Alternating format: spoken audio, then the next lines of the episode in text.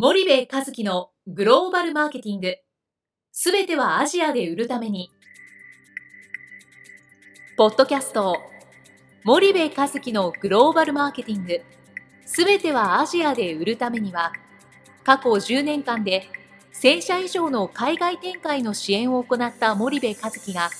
グローバルマーケティングをわかりやすく解説します。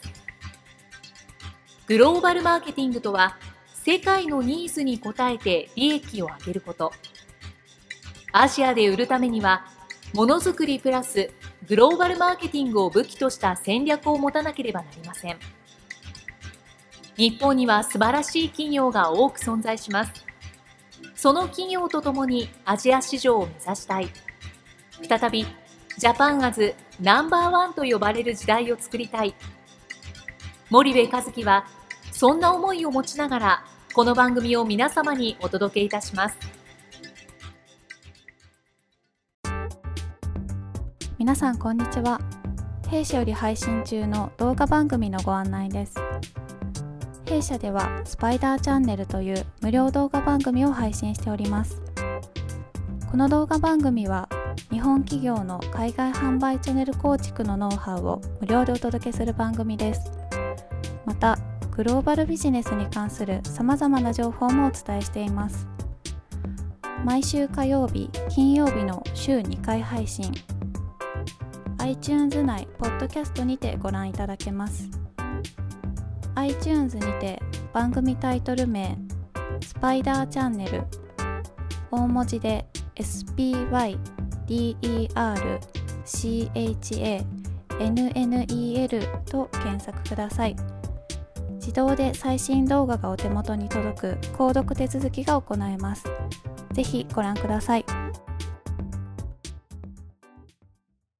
皆さんこんにちは、スパイダーの坂西です。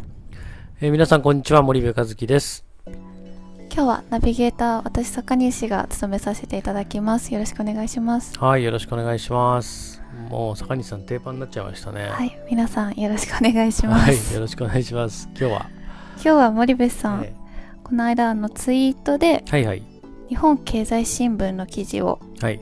に触れていたかと思うんですけれども、はい、タイトルが、えっと、うん、セブンベトナムに挑む最後の巨大市場、っていうことなんですがちょっと詳しく教えていただけますでしょうか？えー、ああのセブンイレブンがベトナムに出たっていう話ですよね、はい、1号店を開業したはい、確か今月のあの日経で流れてたと思うんですけど、まあ、セブンイレブンジャパンがベトナムのホーチミンに1号店開業したみたいな、はい、で3年で100店舗を出す計画ですよ、みたいな、そんな記事で、ああのベトナムの小売市場もだいぶその開放が進んでね、政策開放が進んで、えーと、小売規制がね緩和されて、これから MT が伸びるなと。いうふうに、まあ、感じた非常にちょっと特徴的な印象的な記事だったんですよ。はい、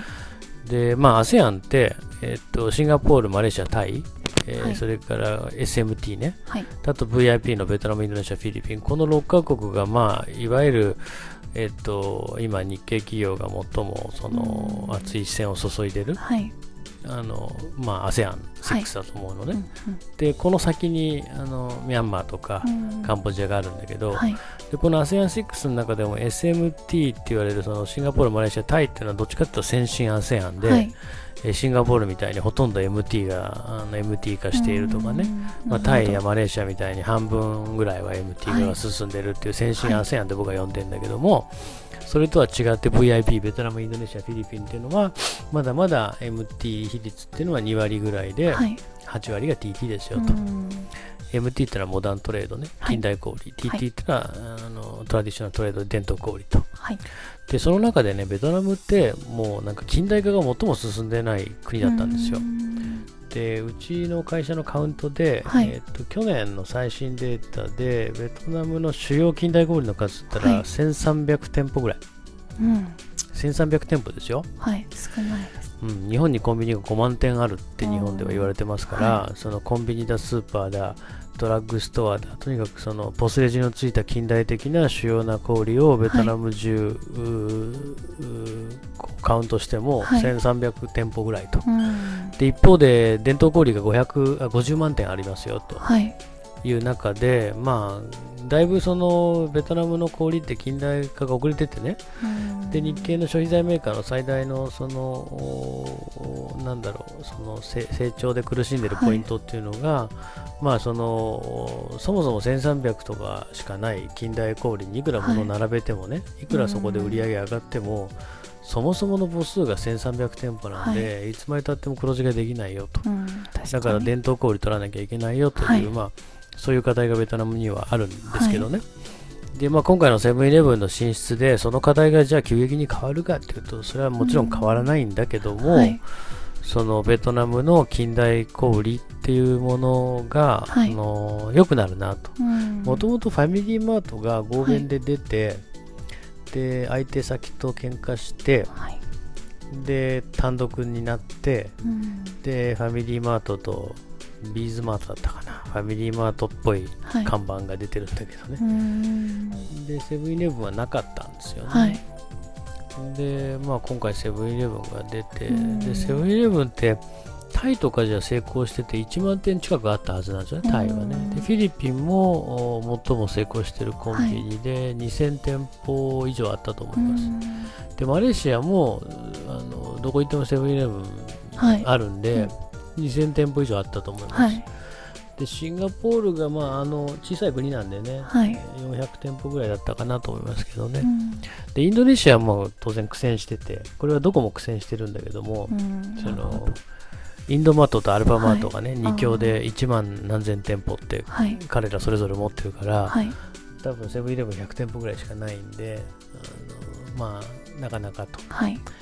でそんな中ベトナムってなんかまだまだコンビニって感じのねなんか勝ちが決まってないんですよ、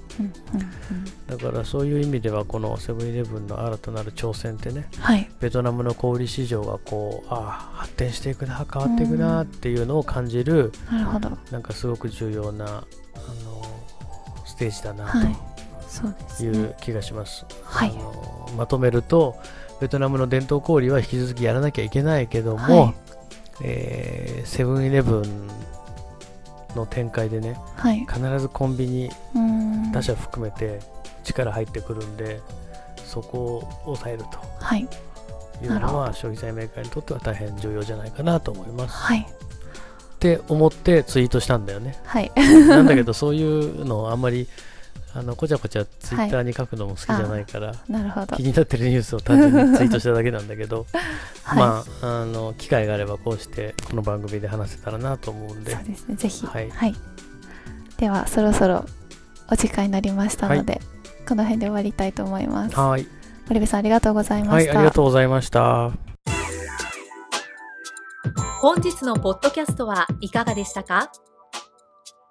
番組では森部一樹への質問をお待ちしております。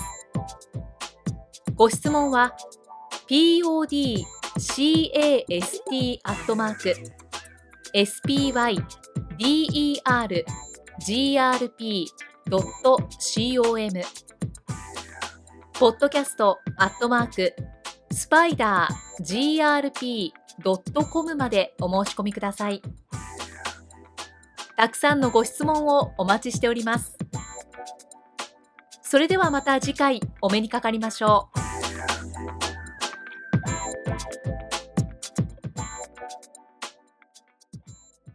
森部和樹のグローバルマーケティング。この番組はスパイダーグループの提供によりお送りしました。